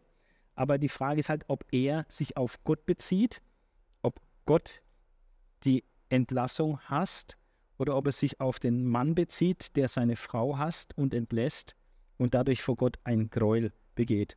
In beiden Fällen ist aber Ergebnis, dass Gott nicht einverstanden ist, wenn die Ehe gebrochen wird äh, ist er auch gegen äh, das grundlegende Gebot.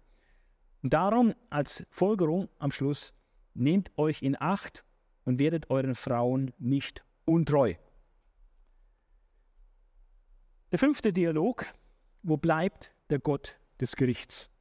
Äh, Kapitel 2, Vers 17 bis 3, Vers 6. Wieder die Behauptung, ihr belästigt Jahwe mit eurem Gerede. Also ihr ihr redet da dummes Zeug daher, ja, und das beleidigt Gott. Es ist eine Belästigung für Gott. Aber ihr sprecht, wieso belästigen wir ihn? Und ähm, der nächste Satz zeigt auch noch aus, äh, was so eine Belästigung ist. Indem ihr behauptet, Jahwe gefällt es offenbar, wenn jemand Unrecht tut. Das ist ein völlig falsches Zeugnis im Blick auf Gott, wenn jemand sowas denkt oder behauptet. Äh, Jahwe gefällt es, wenn jemand Unrecht tut. Aber diese, diese Redeweise ist im Volk wohl gang und gäbe. Wir sagen auch, Jahwe gefällt es offensichtlich, wenn jemand Unrecht tut. Denn wo bleibt der Gott des Gerichts? Er greift ja nicht ein. Ja? Es macht ja nichts, wenn einer Unrecht tut. Gott handelt ja nicht. Äh, Gott scheint zu schlafen, scheint ihn nicht zu interessieren. Ja? Und mit diesen Reden, solchen Reden, äh, wird praktisch Gott belästigt mit solchen Gerede.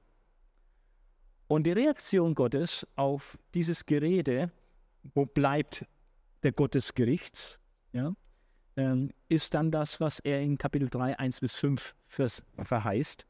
Und hier geht es darum, dass Gott einen Boten sendet. Äh, damit ist wohl Johannes der Täufer gemeint. Äh, und dann kommt der Herr zu seinem Tempel. Das bezieht sich wohl auf das erste Kommen äh, Jesu, weil Jesus auch Jahwe ist. Er kommt zu seinem Tempel, äh, reinigt dann auch den Tempel zweimal. Ja? Und äh, das Kommen des Messias ist dann auch ähm, das Kommen des Bundesboten. Also er ist der Bote des Bundes. Er bringt einen neuen Bund mit sich, äh, den, den neuen Bund, den Jesus dann gründet in seinem Blut. Und dann werden die Begleitumstände seines Kommens beschrieben, die aber mehr zum zweiten Kommen Jesu gehören. Und Jahwe kommt zum Gericht eben auch im Zusammenhang mit dem zweiten Kommen Jesu. Wir haben also hier ein Phänomen in Kapitel 3, 1 bis 5, wie wir das öfters in der Prophetie haben, dass das erste und das zweite Kommen Jesu äh, ziemlich so zusammengeschaut wird. Und erst in der Rückschau erkennen wir, aha, das erfüllt sich beim ersten Kommen Jesu und das erfüllt sich beim zweiten Kommen Jesu. So, mit dieser Vorrede äh, lesen wir jetzt mal diese Verse noch. Pass auf, sagt Jahwe, der allmächtige Gott. Ich sende meinen Boten. Er wird mir den Weg bahnen. Jesus nimmt genau diesen Vers und wendet ihn auf Johannes den Täufer an. Da hat sich das im Johannes den Täufer wirklich erfüllt. Er ist der Bote, der den Weg für Gott bahnt. Denn es spricht ja der allmächtige Gott. Ich sende meinen Boden, er wird mir den Weg bahnen, mir, dem allmächtigen Gott. Das ist wieder eine dieser Stellen, die zeigen, äh, dass Jesus der Messias, auch gleichzeitig Gott ist. Und ganz plötzlich, aus heiterem Himmel, wird auch der Herr, Hadon, der Herr, das ist eine Bezeichnung für Gott, der Herr, auf den ihr wartet, zu seinem Tempel kommen. Der Herr, auf den ihr wartet. Ähm, der Herr sprach zu meinem Herrn. Jahwe sprach zu meinem Adonai. Ja, das ist im Psalm 110. Äh, David erkennt, dass der Messias, sein Herr, äh, eben auch göttlicher Natur ist und dass äh, er von Jahwe, dem Gottvater, zu unterscheiden ist. Jahwe sprach zu meinem Adonai. Ja, setze dich zu meiner Rechten, bis deine Feinde liegen zum Schemel deiner Füße. Und, und dieser Jahwe sagt auch zu diesem Herrn, du bist ein Priester in Ewigkeit nach der Ordnung Melchisedeks. Also im Psalm 110 ist der Herr, Adonai oder Adon, hier äh, eine Bezeichnung des Messias. Also, und ganz plötzlich wird auch der Herr, also der Messias, auf den ihr wartet, Juden haben auf den Messias gewartet, zu seinem Tempel kommen. Das ist passiert, als Jesus dann äh, in den Tempel kam, erst als kleines Kind und dann später als Erwachsener, wo er den Tempel auch zweimal gereinigt hat. Und dann wird äh, typisch synonymer Parallelismus äh, dieses näher erklärt. Wer ist dieser Herr, auf den ihr wartet? Ja, der Bote des Bundes, den ihr herbeisehnt. Also der Herr, auf den ihr wartet, der Messias, auf den ihr wartet, der kommt zu seinem Tempel. Dieser Herr, dieser Messias ist der Bote des Bundes, der mit dem neuen Bund kommt, den ihr herbeisehnt also auf den ihr wartet, entspricht den ihr herbeisehnt. Der Herr entspricht dem Boden des Bundes. Es ist der Messias. Er wird kommen. der Herr, auf den ihr wartet, wird zu seinem Tempel kommen. Ja, der Bote des Bundes, den ihr herbeisehnt, wird kommen. Das ist das erste Kommen Jesu. Dann geht es weiter. Aber wer wird den Tag seines Kommens ertragen? Und wer wird vor seinem Erscheinen bestehen können? Wenn er dann kommt, wer kann dann bestehen?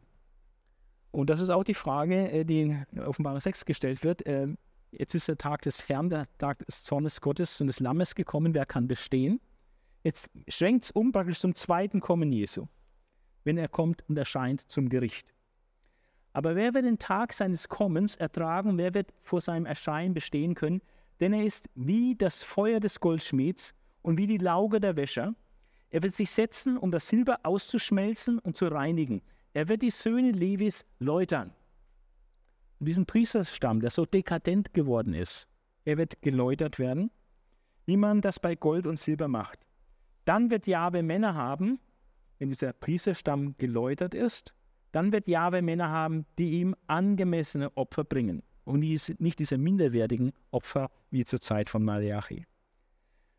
Und dann wird er, so wie es in längst vergangenen Zeiten war, Freude haben an der Opfergabe, die ihm von Juda und Jerusalem gebracht wird. Also es geht bei diesem Kommen zum Gericht auch zunächst mal im Innern in Israel aufzuräumen und Israel zu läutern, äh, vor allem den Priesterstamm Levi zu läutern, dass wieder angemessene Opfer von Juda und Jerusalem gebracht werden. Und Vers 5, ich komme zum Gericht, spricht Jahwe, der allmächtige Gott. Es ist Gericht. Wenn Gott kommt, wenn Jesus Christus wiederkommt, äh, dann kommt er zum Gericht.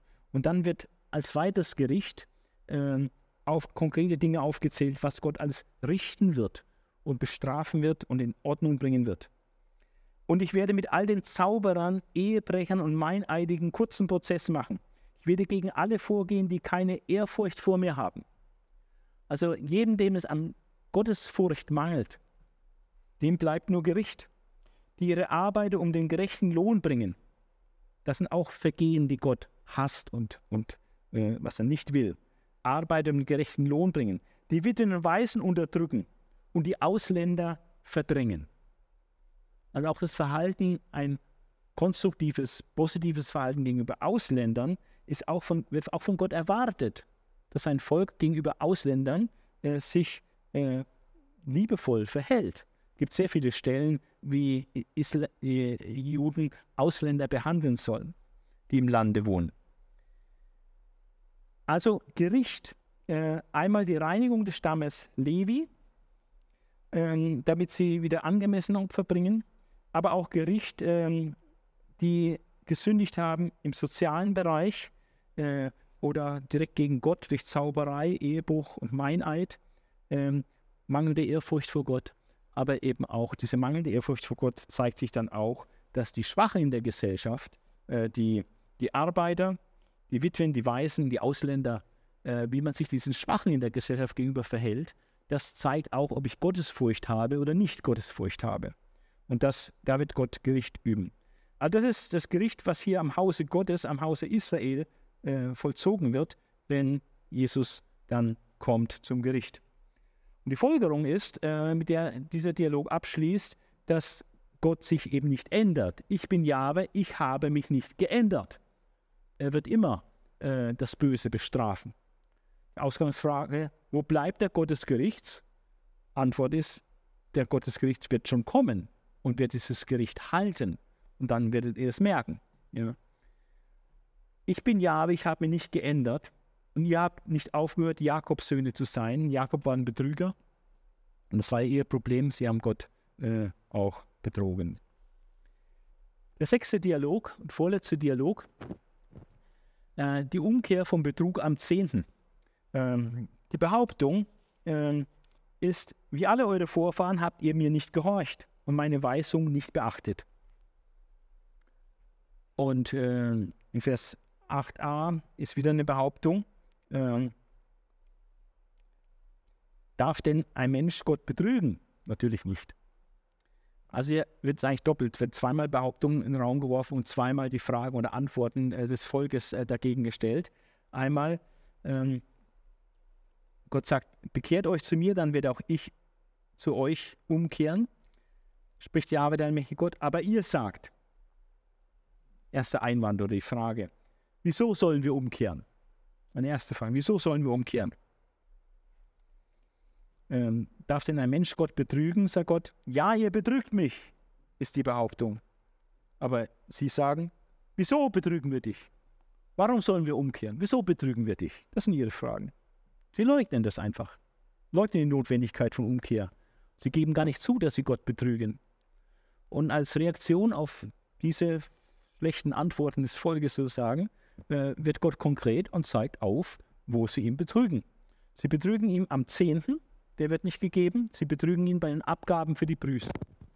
Und das Ergebnis davon, dass sie unter dem Fluch Gottes stehen, weil sie ihre Schuldigkeit nach dem Gesetz nicht äh, tun.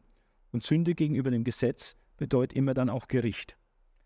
Und äh, Gott äh, sagt dann, man kann mich ja auch testen und erproben an dieser Stelle. Äh, gebt doch den Zehn, dann werdet ihr merken, dass ich wieder Segen sprudeln lassen werde. Und dass äh, wirklich Segen auf all eurer Arbeit, all eurem Tun liegt. Äh, das kann man ausprobieren. Das gilt jetzt speziell für das Volk äh, des Alten Bundes, wo die Abgabe des Zehnten dezidiert im Gesetz äh, geboten ist. Das ist so im Neuen Testament äh, der Gemeinde nicht gesagt, äh, dass der Zehnte gegeben werden sollte, nach meiner Erkenntnis. Ähm, aber Gott lässt sich da erproben, dass wenn man ihm Opfer bringt, wenn man ihm gehorsam ist, dass dann auch Segen kommt. Und die Folgerung wäre, wenn sie eben den Zehnten wieder bringen, aufhören, ihn zu betrügen äh, in finanzieller Hinsicht, äh, dann werden sie wieder unter den Segen Gottes kommen und das wird auch den Völkern nicht unbemerkt bleiben. Sie werden dann erkennen, dass das Volk Israel und das Land Israel ein Land ist, das Gott gefällt und deswegen prosperiert und aufblüht und gesegnet ist. Das wird sichtbar werden als Zeugnis auch für die Völker. Das ist so der Gedankengang des sechsten Dialogs und abschließend der siebte Dialog vielleicht mit der tiefsinnigsten Frage, äh, wo praktisch behauptet wird, äh, es bringt doch alles nichts, Gott zu dienen. Und äh, dieses Thema wird in den Versen 13 bis zum Ende behandelt. Und auch hier will ich nur noch kurz den roten Faden geben. Die Behauptung in Vers 13a sagt Gott, heftig sind eure Worte mir gegenüber. All das, was ihr mir da alles vorwerft, das ist richtig harter Dobak. Ja? Das sind starke, heftige Worte. Ja? Sag er, aber ihr sprecht, was haben wir denn gegen dich gesagt? Ja?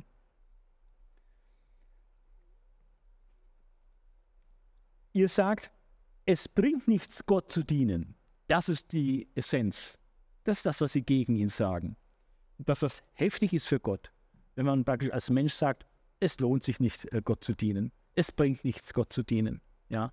Das ist eine unglaubliche Beleidigung Gottes gegenüber. Ja?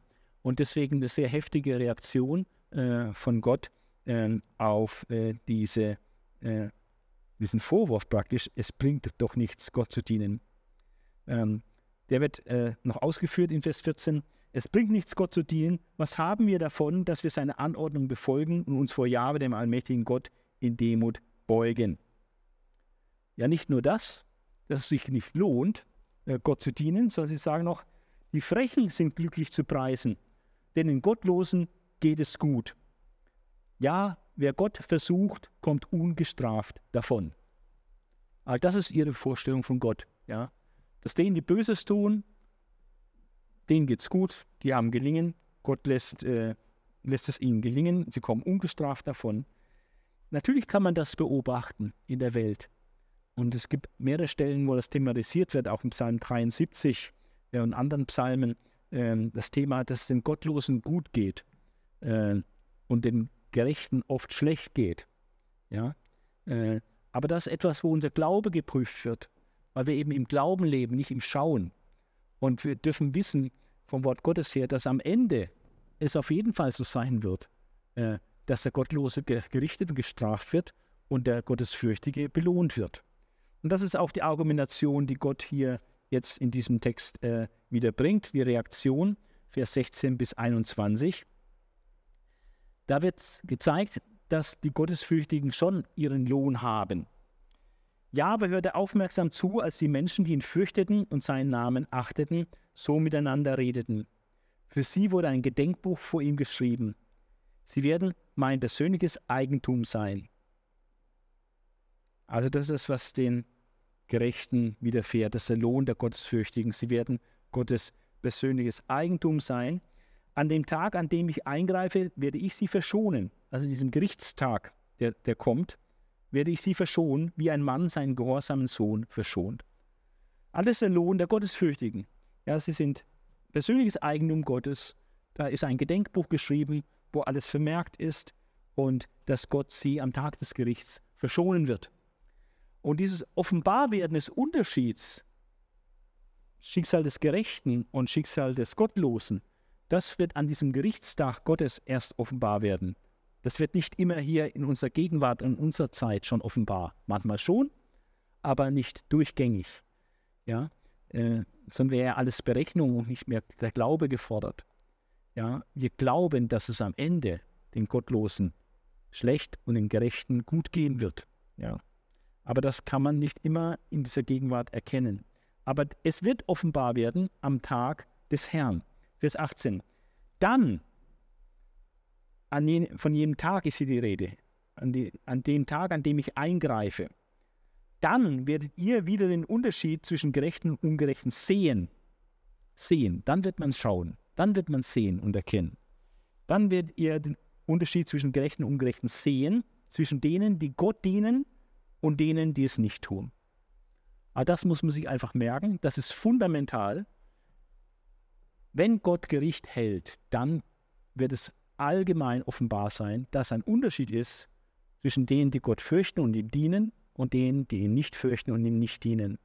Und der Unterschied ist eklatant äh, und deswegen lohnt es sich unbedingt, äh, Gott zu dienen. Eine völlig verkehrte Aussage über Gott. Es würde nichts bringen, Gott zu dienen. Spätestens an diesem Gerichtstag äh, wird es allgemein offenbar werden.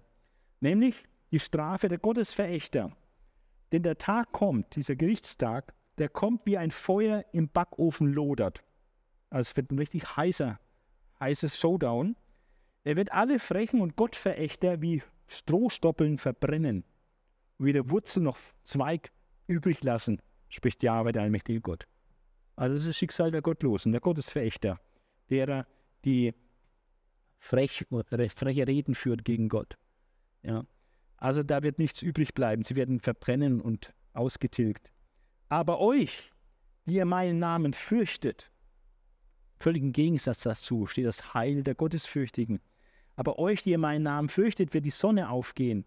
Gerechtigkeit und Heilung strahlen für euch auf. Und ihr werdet Freudensprünge machen, wie die Kälber, die man auf die Weide hinauslässt. Nach einem langen Winter im Stall, endlich wieder auf die Weide dürfen die springen und hüpfen vor Freude, endlich wieder auf der Weide zu sein.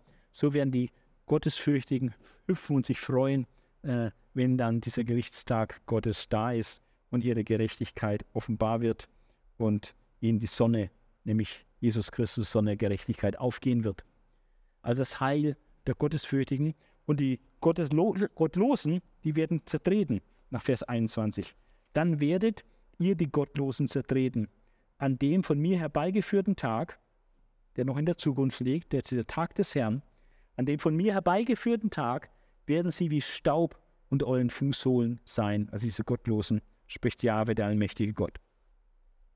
Und die Folgerung, die dann bleibt am Ende, sind praktisch zwei Aufforderungen, äh, zwei Imperative, äh, mit denen Malachi dann schließt.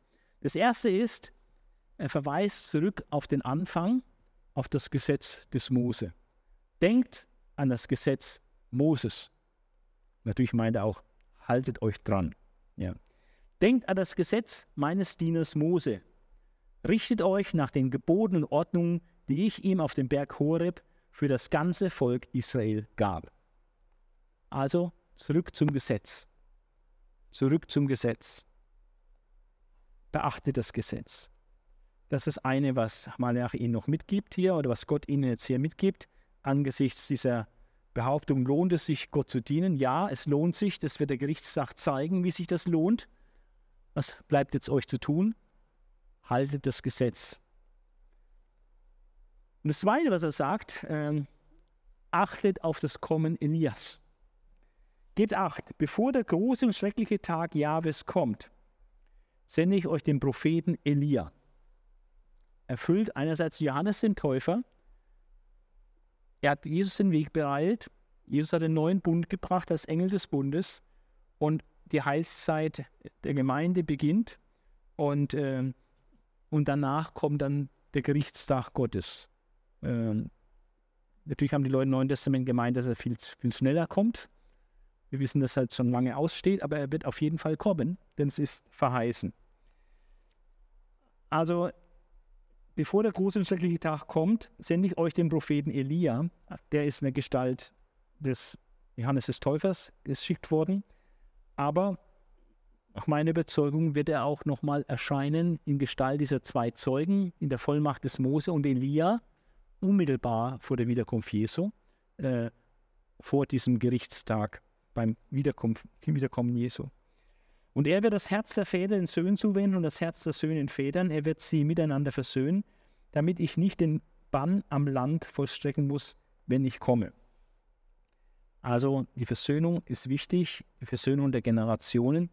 Äh, und äh, die Aufgabe Elias war natürlich auch, äh, Menschen zu Gott zurückzuführen. Ja. Also von daher, denkt zurück an das Gesetz des Moses und haltet Ausschau nach Elia, der in Gestalt Johannes den Täufer schon gekommen ist und den Weg für Jesus bereitet hat. Aber Jesus wird auch wiederkommen zum Gericht und dann kommt diese große Scheidung äh, zwischen den Gottesfürchtigen und den Gottesverächtern. Ja, äh, das ist unvermeidlich, dass diese Scheidung eintritt, wenn der Tag des Gerichts Gottes äh, dann gekommen sein wird. Und da ist es ganz klar, es bringt doch was, Gott zu dienen. Äh, man soll sich da nicht äh, verführen lassen und meinen, bloß weil nicht hier auf Erden immer die Gerechtigkeit Gottes gleich sichtbar wird, äh, dass es sich nicht lohnt, äh, Gott zu dienen, sondern selbst wenn es den Gottlosen gut gehen mag, äh, am Ende äh, wird das Ergebnis so sein, dass die Gottesfürchtigen belohnt und die Gottesverächter ihre Strafe erhalten. Einfach aufgrund der Heiligkeit und der Gerechtigkeit Gottes ist das zwingend erforderlich, ist, denn Gott ändert sich nicht.